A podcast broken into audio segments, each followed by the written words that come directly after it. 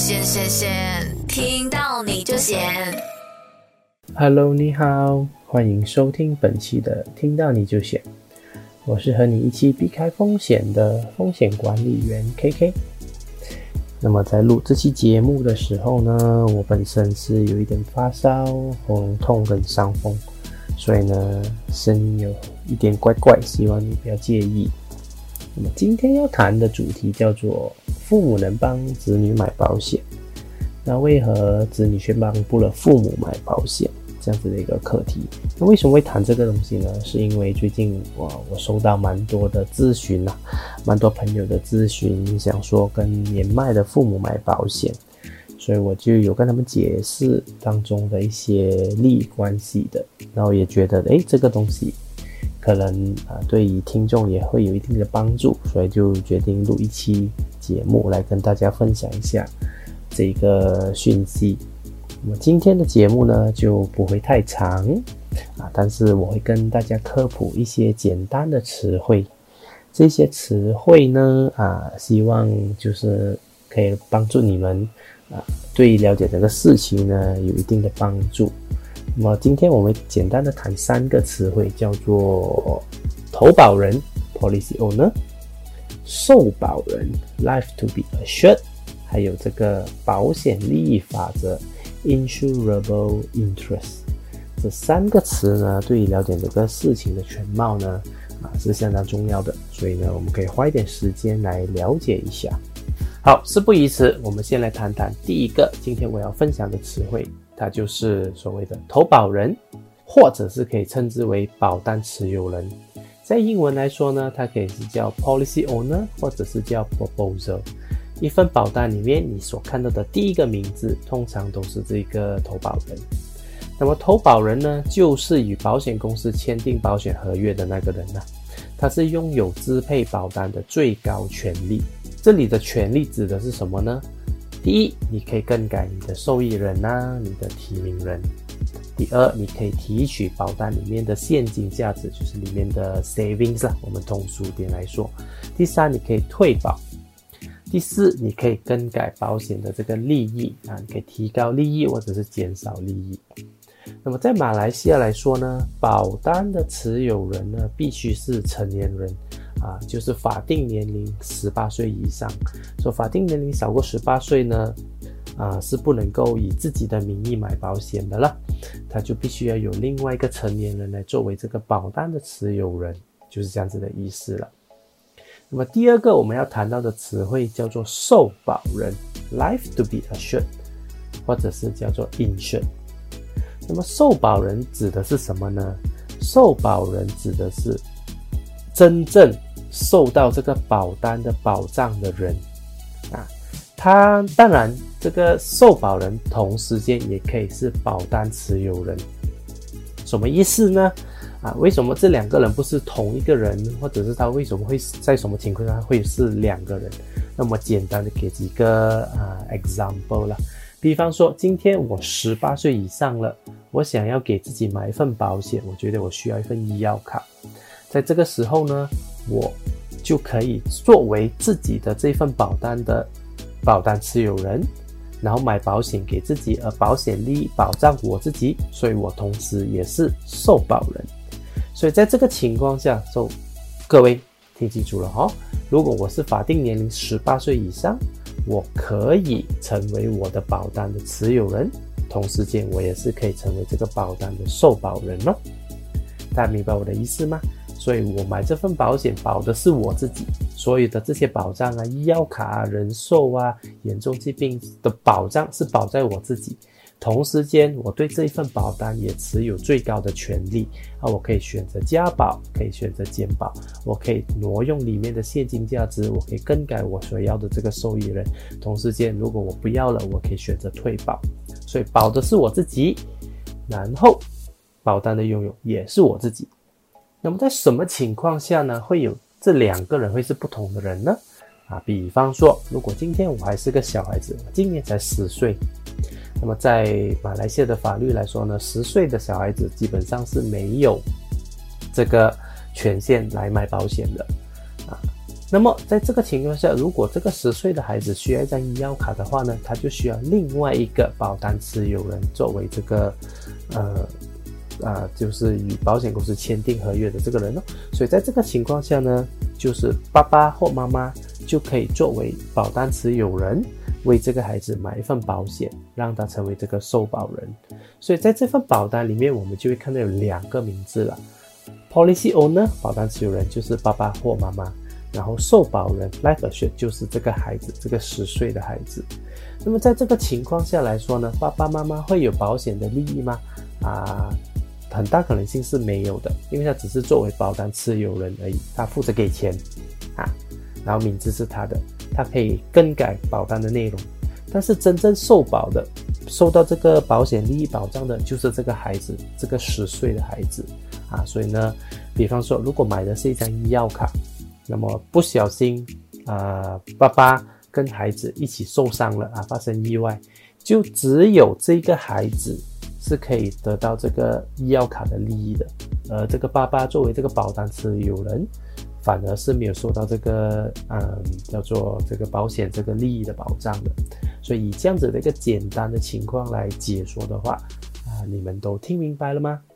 天天有内容，没有你不懂。那么第三个点，我们要来探讨的就是在什么情况下，一个人可以成为另外一个人的保单持有人呢？这个我们就要谈到保险利益法则了。在马来西亚呢，叫做 Insurable Interest Principle。那么保险利益法则呢，也可以称之为可保利益，是指这个保单持有人对其所投保的人事物。所具有的法律上认可的经济利益，也就是说，这个受保人呢的损坏或者是蔑视，对投保人呢是有着利害关系的。如果这个人事物安全，则投保人就没有经济的损失喽。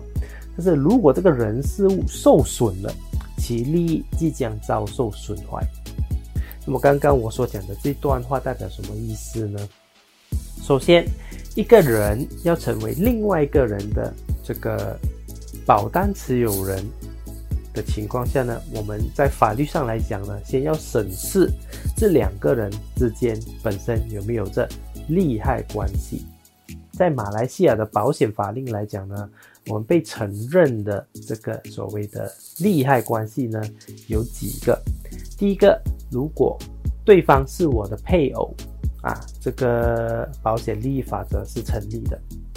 第二，如果对方是我的孩子，则保险立法则也是成立的。第三，就是如果你是我的员工，啊，这个保险立法则也是成立的。当然，它还有其他的比较琐碎的一些更加更加多的资讯呢。那么，我觉得今天呢，我们先了解这三个呢，就已经很不错了。配偶、孩子跟员工。员工我们也不会去谈的，我们就谈谈这个今天的这个课题了。我们就谈孩子。那么为什么我的孩子对于我而言是有保险利益法则的？因为普遍上来讲呢，我们可以看到的就是一个孩子十八岁之前呢，他的保险呢都必须由父母作为保单持有人购买。那为什么这个东西可以这样子成立呢？第一，我们可以想象一下，这个孩子在十八岁以前。他本身是没有经济能力，然后他的心智可能未必成熟，他可能没有太多的这个对于这个世界运作、社会运作的这个知识，啊，你可以说他就是还笨笨呐，还傻傻笨笨的这个情况下呢，他可能不大明白啊买保险的这个功用，他也不知道自己的啊受伤或生病会对父母造成什么样的影响，因为他的心智还不成熟嘛。所以在这个情况下呢，他没有办法自主的为自己决定应该如何的投保。二来他也没有足够的这个金钱去投保，因为还小嘛，对不对？所以在这个情况下呢，这个孩子所做的一切，或者是他本身发生在他身上的一切不如意的事情，生病也好，意外也好，都会直接的造成父母的损失。这句话什么意思呢？其实蛮容易理解啦。今天这个孩子生病了，一定是父母出钱的。今天孩子受伤了，发生意外了，需要用到的钱，一定是父母要支付这个费用的。所以在这个情况下呢，法律就证实说啊，一个孩子跟这个父母之间是有这个保险利益法则，所以父母就可以为这个孩子买保险。那怎么买保险呢？父母就成为这个保单的持有人或者是投保人 （proposer policy owner） 啊，因为孩子还小。为什么需要这个投保人的存在呢？因为孩子还小，他可能没有办法成熟的思考，他也不知道会对这个保单做什么啊。因为刚才我们有提到吗？投保人其中一个权利是可以去退保或者是提前啊，就是提取那个保单里面的现金价值。所以如果这个孩子呢，可能，七岁、八岁、十岁，那他需要用钱的时候，如果他有这个权利，他可能分分钟就去把这个保单退保，然后把钱拿出来了。所以在这个情况下呢，这个受保人这个孩子呢，他就没有这个权利，他只是在保单里边拥有这些保障的利益啊，也就是说他生病了啊，需要看医生了，发生意外了啊，我们可以跟保险公司索赔这些利益，但是他本身却不能够完全不能够啊动用到他这个受保人的，sorry。他完全不能够动用到投保人的这个最高权利，他对这个保单完全一点控制权都没有，啊，他只是单纯的在这个保单里面，他就是只是这个受保人而已了。那么另外一个情况啊，今天也可以顺便分享一下的，就是哎，为什么夫妻之间却有这个保险利益法则呢？哎，他们很明显的两个都是成年人呐，啊。他们不是说一个还小一个什么呃，那么这个夫妻呢？因为本身啊叫做什么呢？这两个不同的人呢，他们啊结成夫妻过后呢，就有了这个照顾彼此的这个职责嘛，对不对？所以你可以想象成的就是，老公有什么事情，很自然的也会对老婆造成一定上的经济损失。那么老婆有什么事情的话呢，也会直接的影响到老公。啊，所以呢，为什么啊这个一对夫妻呢，他也会有这个 insurable interest？同样的原理，员工也是一样啊。员工对于公司、对于老板而言很重要，因为这个员工我聘请、我出钱给你，请你过来为我做工，就是希望你为我的公司创造价值。那万一你生病了，或不在了，或者患上严重疾病了，发生意外了，会肯定的。直接的对我的公司造成这个利益上的损失，所以公司也可以为员工购买保险，也是这个原因。所以，我们简单的总结一下这个所谓的保险利益法则，就是第一方的这个人士跟第二方这个人士，第二方的人士的不如意的事情发生，死亡、疾病。啊，意外都会直接造成第一方人士的这个经济上的损失，我们就可以构成这一个保险利益法则，就可以买保险了。OK，那么就回到我们今天真正要讨论的这个核心问题：为什么孩子不能够为父母买保险？首先你要明白一件事情，可能你会听过你身边很多人说：“诶，我有帮我父母买保险啊，可以呀之类的。”啊，你要明白哦，这个过程哦，跟我们所谈论的这个这几个点哦，可能有一点点的出入的。当你的朋友说我为父母买保险，很大可能性是他们只是负责给钱而已，但是他们基本上在这份保单里面是完全没有名字的，也就是说，这个孩子肯定不是这份保单的这个保单持有人，我们的 policy owner。所以呢，保单持有人跟受保人呢都是父母，他们只是单纯的没有出钱而已，只是孩子出钱而已。所以在这个情况下呢，这份保单的这个拥有最高权利的人还是那个父母，也就是说，这个父母可以更改受益人，他可以拿钱，他可以退保，而完全不需要经过孩子的同意的。如果这个父母是知道做这些东西的话啦，所以呢，今天我要讨论的就是。孩子其实是不能作为这个保单持有人为父母买一份保险的，的原因是很简单的，因为他们两个人本身呢，在我们马来西亚的保险的法令来说呢，是已经没有这个保险利益法则了的了啊，就是刚才我所说的 insurable interest 啊，如果你还记得的话。容，仔细聆听，知识无处不在，让你发现无限的新鲜事。为什么他们再也没有这个保险立法则呢？是因为刚才我有提到的，孩子还小，他基本上他没有自理的能力，他有什么事情发生，牵连的一定是父母。但是往另外一个角度来说呢，其实父母一定是比孩子年纪大的，他的经济能力应该。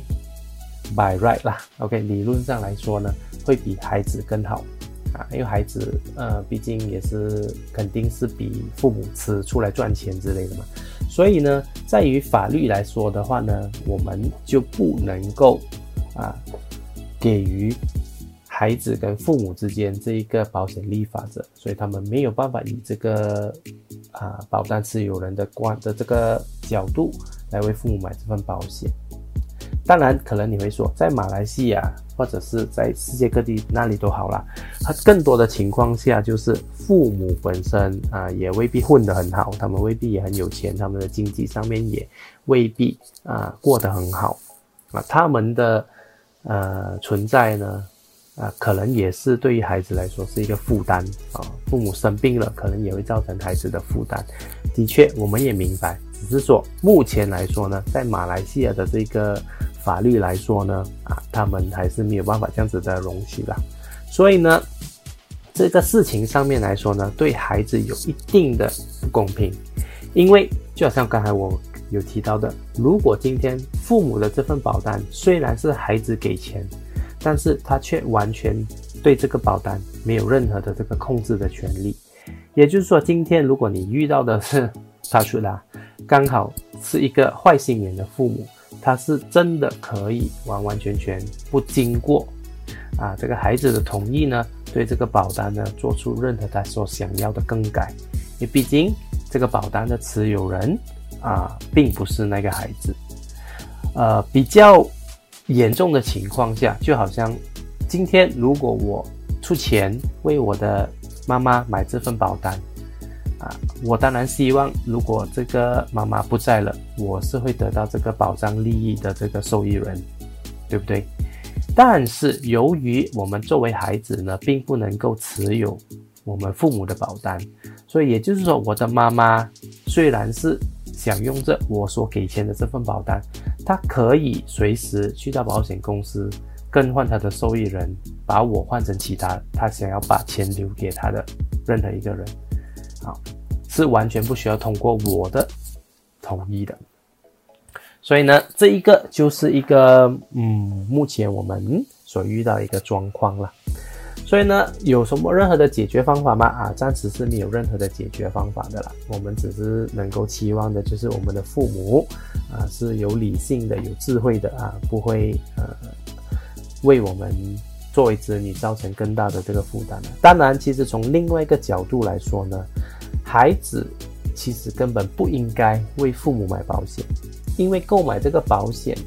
的职责本身就应该是父母的责任来的。为什么这样说呢？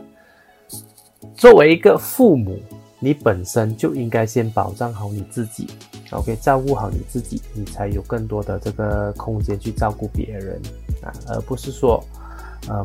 我们现在遇到的，就好像刚才我提到，我遇到状况就是，其实很多我们以前的父母啊，基本上并不觉得保险重要啊，他们也觉得钱不应该浪费在买保险的状况，所以导致到呢，现在到了年年迈的这个状况下，身体状况越来越不好的情况下。嗯，才发觉到，哎，原来保险很重要。但是自己又到了退休年龄啊，自己已经没有很很好的这个经济状况了，所以反而导致到孩子还要为父母的保险来操心，而且呢，年老的情况下，保费肯定会很高。所以我会建议呢，就是，哎，我们也有可能成为以后我们孩子的父母嘛，对不对？啊，可能你还没有结婚，但是可能也会结婚，会生孩子。我会觉得，作为一个父母，首先要做的第一件事情，就是要先照顾好自己的这个保险规划，啊，不要把这个责任到最后是要丢给孩子的身上，因为我们作为父母，如果有任何事情发生，有疾病、有意外，但是没有保障的话呢，